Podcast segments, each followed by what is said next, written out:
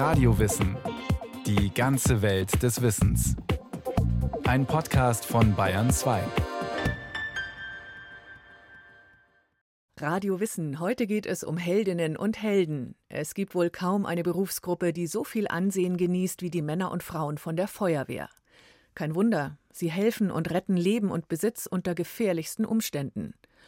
Heutzutage sind die Feuerwehrleute sehr gut geschult und ausgerüstet für den Kampf gegen die Naturgewalt Feuer. Früher war das anders. Ein Löschzug der Feuerwehr unterwegs zum Einsatz. Jemand hat den Notruf 112 gewählt. Ab jetzt kann man damit rechnen, in spätestens zwölf Minuten ist Hilfe da. Das ist die Frist, in der die Feuerwehr hierzulande vor Ort sein muss. Damit das geschehen kann, stehen allein in Deutschland mehr als eine Million Feuerwehrleute bereit, Tag und Nacht. Dabei ist der Name Feuerwehr ein bisschen irreführend, denn sie leistet Hilfe nicht nur bei Bränden. Löschen ist nur ein Teil der vier Tätigkeiten, die das Motto des Deutschen Feuerwehrverbandes bilden. Das sind Retten, Löschen, Bergen und Schützen. Dazu gehört die Notfallrettung ebenso wie die technische Hilfeleistung. Doch das Feuer hat unsere Geschichte besonders stark geprägt. Und damit auch die Notwendigkeit, sich dagegen zur Wehr zu setzen. Daher soll es in dieser Sendung hauptsächlich darum gehen. Feuer war lange Zeit zunächst eines: eine Naturgewalt, entfacht durch Blitz oder Funkenflug. Dass der Mensch das Element gezähmt und für seine Zwecke nutzbar gemacht hat, dürfte die Entwicklung unserer Spezies maßgeblich beeinflusst haben. Feuer half als Schutz vor wilden Tieren, machte Nahrung durch Erhitzen leichter verdaulich und ermöglichte schließlich auch die Herstellung diversester Gebrauchsgegenstände. Doch es gab auch die Kehrseite. Feuer geriet leicht außer Kontrolle und konnte Zerstörung und Tod bedeuten.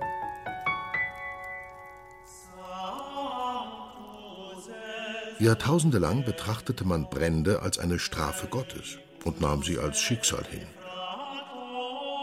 Im Mittelalter wurde von der Kanzel herunter oft sogar verboten, Feuer zu bekämpfen, denn das hieß ja, Gottes Strafe zurückzuweisen. In der Antike begannen vor allem die Griechen und die Römer, die Brandbekämpfung pragmatisch zu betrachten. Speziell im alten Rom war die Lage oft brenzlig. In der dicht bebauten Hauptstadt des Römischen Reiches herrschte durch den Regenzuzug Wohnungsnot. So wurden in Eile windige Mietskasernen aus Lehm und Stroh hochgezogen, deren Statik eine Katastrophe war. So oft gingen Gebäude in Flammen auf, dass der Senat beschloss, etwas dagegen zu unternehmen. Markus Zawatke, Kurator des Feuerwehrmuseums Bayern in Waldkraiburg, hat die Geschichte der Feuerwehr von Anbeginn im Blick. Die Griechen und die Römer waren uns ja schon um Tausende von Jahren voraus, haben ja tatsächlich die Pumpe erfunden, haben tatsächlich den Schlauch erfunden und haben tatsächlich auch schon die Feuerwehr erfunden. Das gab es alles im römischen und im griechischen Reich und ist auch teilweise bis zur Perfektion schon entwickelt worden. Wir wissen alle, das römische Reich ist untergegangen, die Griechen damit übrigens auch. Und dann ist das alles in Vergessenheit geraten, gerade in Deutschland.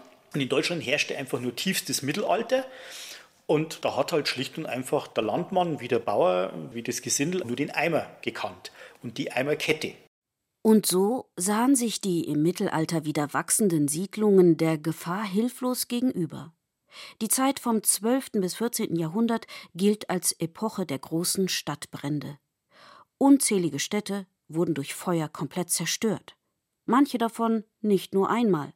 In den eng an eng stehenden Holzhäusern gab es keine Kamine, geheizt und gekocht wurde mit einem offenen Feuer. Der Rauchabzug war ein Loch im Strohdach. Ein ungünstiger Funkenflug und alles stand in Flammen. Selbst jene Hausbesitzer, die brav ihren Ledereimer mit Wasser bereithielten, konnten nur dann noch Schlimmeres verhindern, wenn sie schnell reagierten. Gegen größere Brände konnte man selbst mit vereinten Eimern und Kräften kaum noch etwas ausrichten.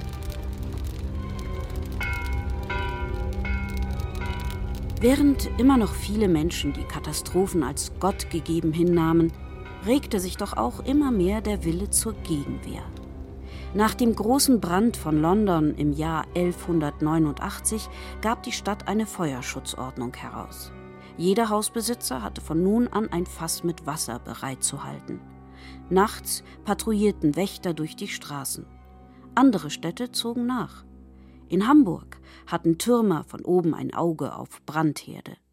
Doch trotz alledem wurde es in den folgenden Jahrhunderten nicht viel besser.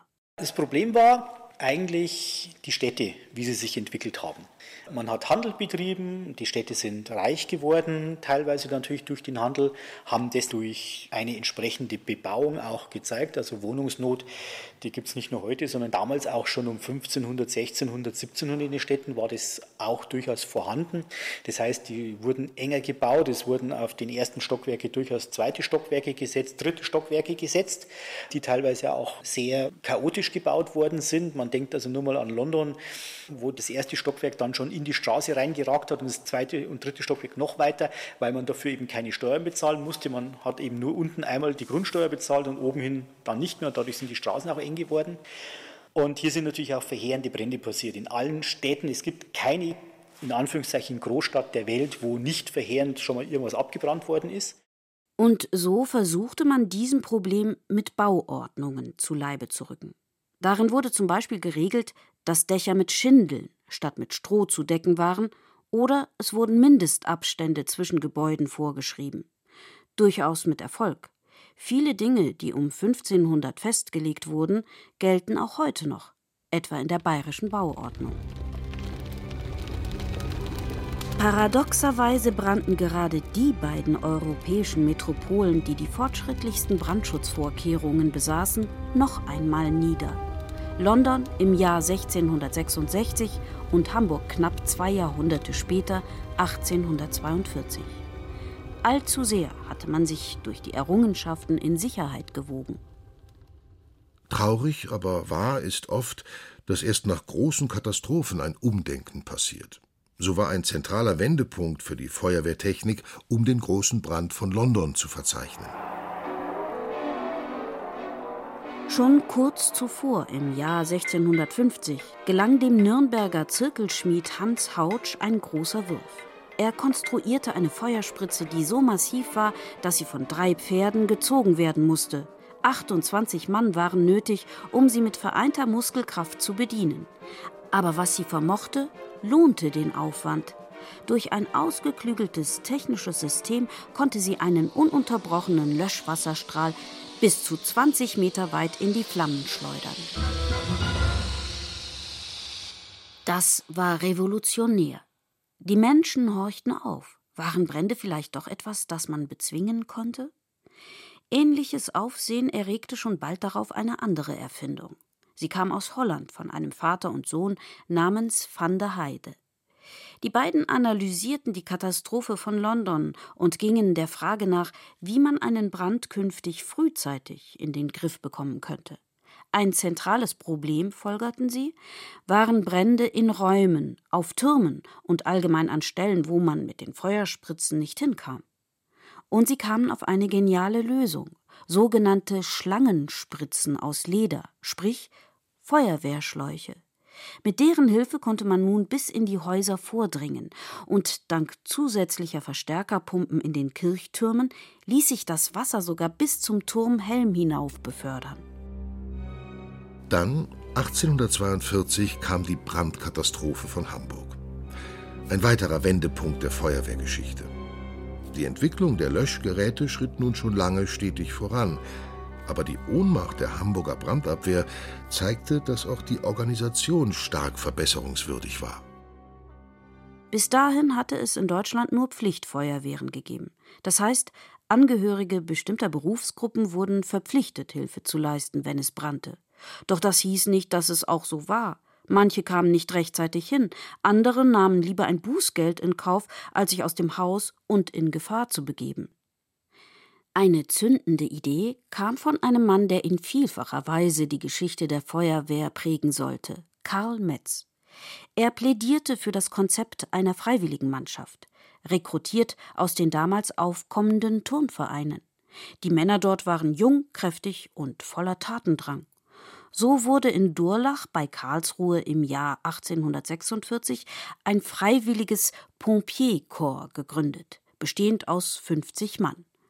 Für diese Truppe schuf Karl Metz dann auch erstmals die Bezeichnung Feuerwehr.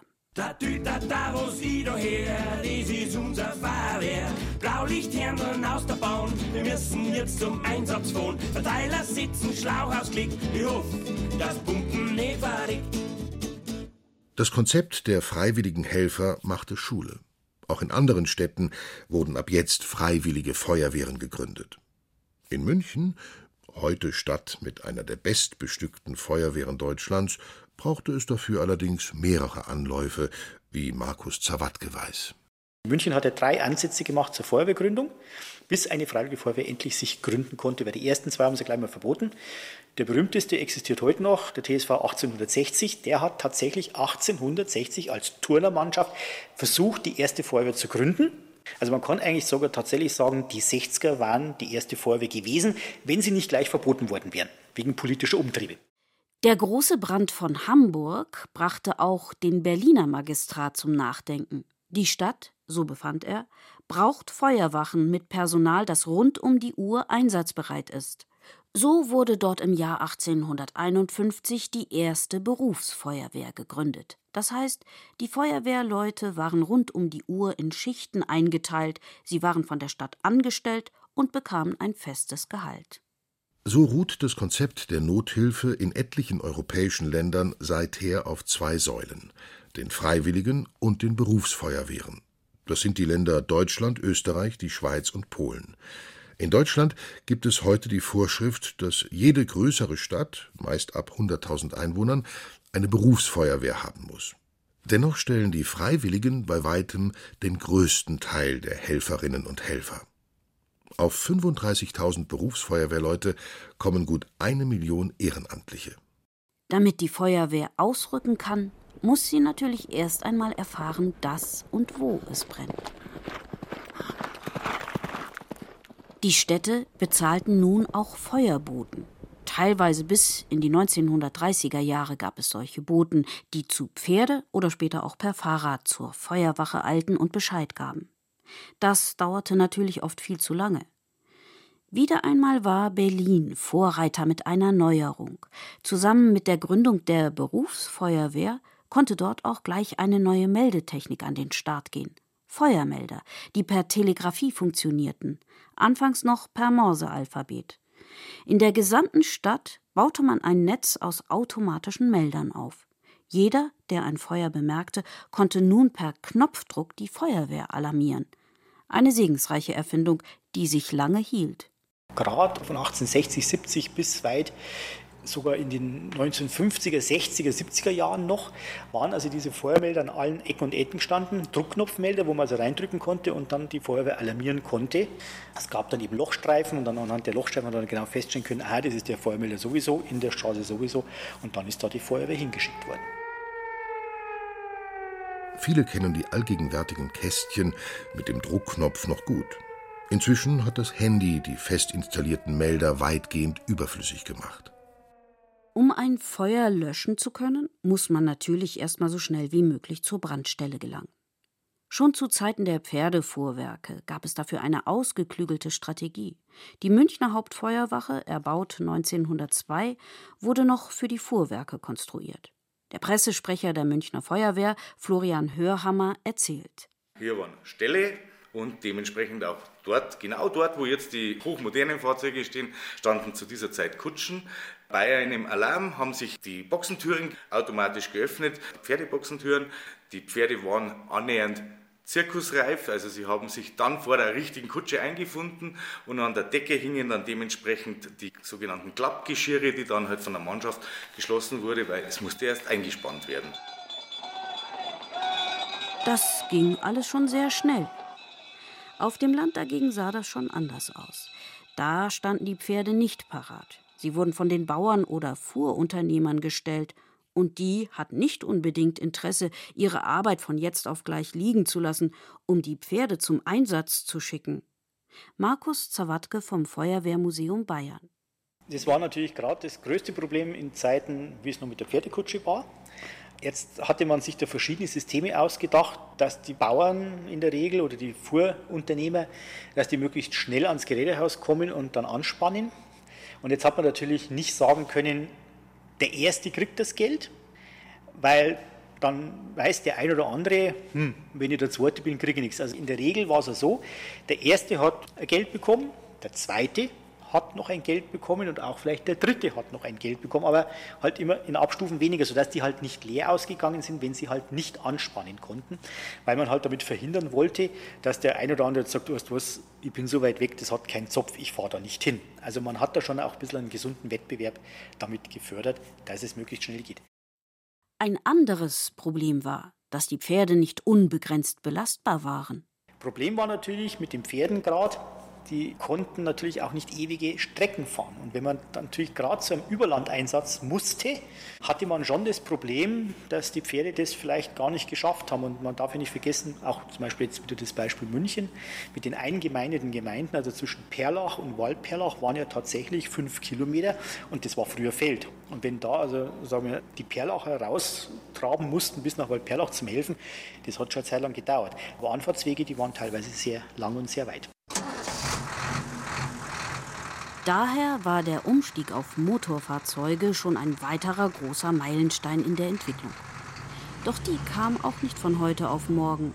Viele Feuerwehrleute waren skeptisch, ob man einen Verbrennungsmotor samt Benzintank zu einem Brand schicken könne. Bei der Feuerwehr arbeiteten in der Zeit viele Elektrotechniker, da die sich mit der Feuermeldetechnik auskannten. So kam eins zum anderen mit dem Ergebnis, dass die Feuerwehr um 1910 ihren Fuhrpark mit einem Antrieb ausgestattet hatte, der seiner Zeit um ein gutes Jahrhundert voraus war. Die ersten Feuerwehrfahrzeuge waren Elektromobile mit 50 Kilometern Reichweite pro Akkuladung. Erst nach dem Ersten Weltkrieg setzten sich langsam die Benzinmotoren durch, ab den 1930ern dann Diesel.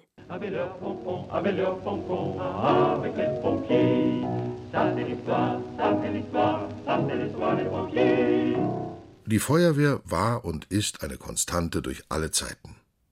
Ob Krieg oder Frieden, immer stand und steht das Heer der Humanitas, wie die Feuerwehr auch genannt wurde, als eine Armee gegen menschliche Not bereit. Doch die größte Prüfung kam erst noch der Zweite Weltkrieg. Die Zerstörung, die der Abwurf von abertausenden Brandbomben über die Städte Europas brachte, überstieg alles bisher Dagewesene. Die vielen dicht gesäten Brandherde fügten sich zu Feuerwalzen zusammen, die alles mitrissen, was ihnen im Weg war. Ob Menschen, Dinge oder Gebäude. Auch wenn die nationalsozialistische Regierung den Krieg schon längst geplant und daher wohlwissend den Feuerwehrfuhrpark um 13.500 Löschfahrzeuge aufgestockt hatte, war alles, was an Personal und Gerät verfügbar war, angesichts dieser Zerstörung ein Tropfen auf den heißen Stein. Man kann es nur als ein Symptom der Hilflosigkeit begreifen, mit welch kruden Hilfsmitteln schließlich auch die Zivilisten zum Löschen geschickt wurden. Eines davon war ein Mini-Löschkarren aus Pappe. Es ist ein sogenannter Papp-TSA, also ein Tragkraftspitzenanhänger, der tatsächlich aus Pappe oder aus einer Holzpappmischung besteht. Die Dinger wurden zu Tausenden von Zwangsarbeitern, KZ-Häftlingen, windigst zusammengenagelt und diese PAP-TSA hatten teilweise eine Einsatzzeit von ein oder zwei Einsätzen und dann ist man davon ausgegangen, dass sie kaputt sind und zerbombt worden sind. Und die Dinge sind nicht einmal lackiert, die sind nur einmal grundiert, ganz notdürftig. Die durften sie auch wirklich nicht länger im Regen stehen lassen, weil sonst wären die aufgeweicht. Materialmangel ohne Ende. Und damit ist tatsächlich von Frauen, von der Hitlerjugend und von alten Männern in den Bombennächten tatsächlich auch gelöscht worden.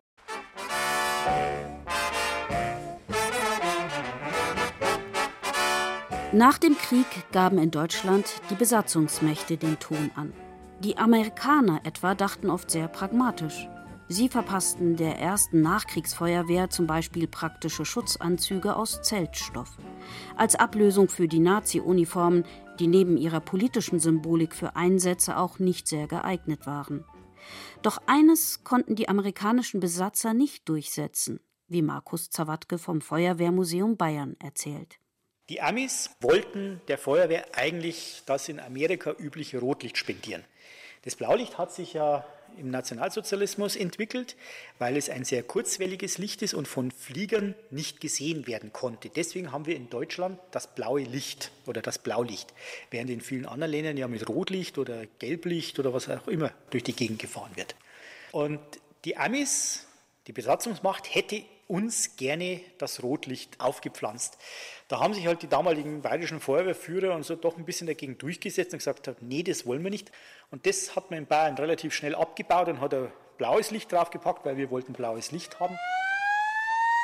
Auch die amerikanische Sirene auf den Fahrzeugen wurde ganz schnell wieder durch das vertraute Martinshorn ersetzt.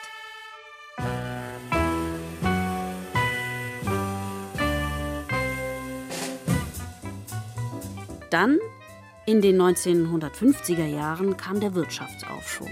Das schlug sich auch bei der Feuerwehr nieder. Man wollte jetzt schick sein. Die Fahrzeuge wurden immer größer, die Hersteller feilten am Design. Aber der Aufschwung brachte auch neue Aufgaben für die Feuerwehr mit sich. Immer mehr Privatleute fuhren ein eigenes Auto. Verkehrsunfälle häuften sich. Flugzeuge wurden zum Massenverkehrsmittel und die Flughafenfeuerwehren rüsteten auf. Immer mehr Spezialfahrzeuge ergänzten den herkömmlichen Fuhrpark. Und die Entwicklung geht bis heute weiter. Überleben heißt sich anzupassen.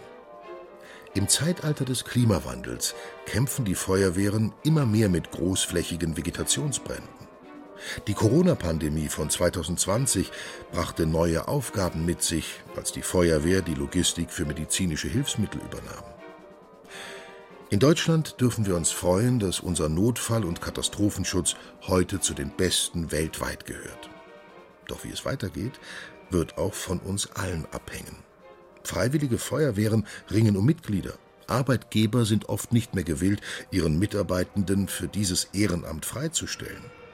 Es gibt also immer wieder etwas zu tun, um die gewonnenen Standards zu halten, damit wir auch weiterhin sicher sein können, dass beim Notruf 112 schnell Hilfe kommt.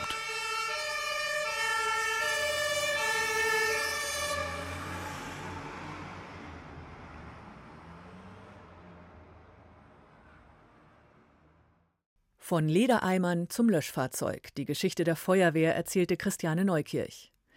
Mit der Klimakrise nehmen zerstörerische Waldbrände zu.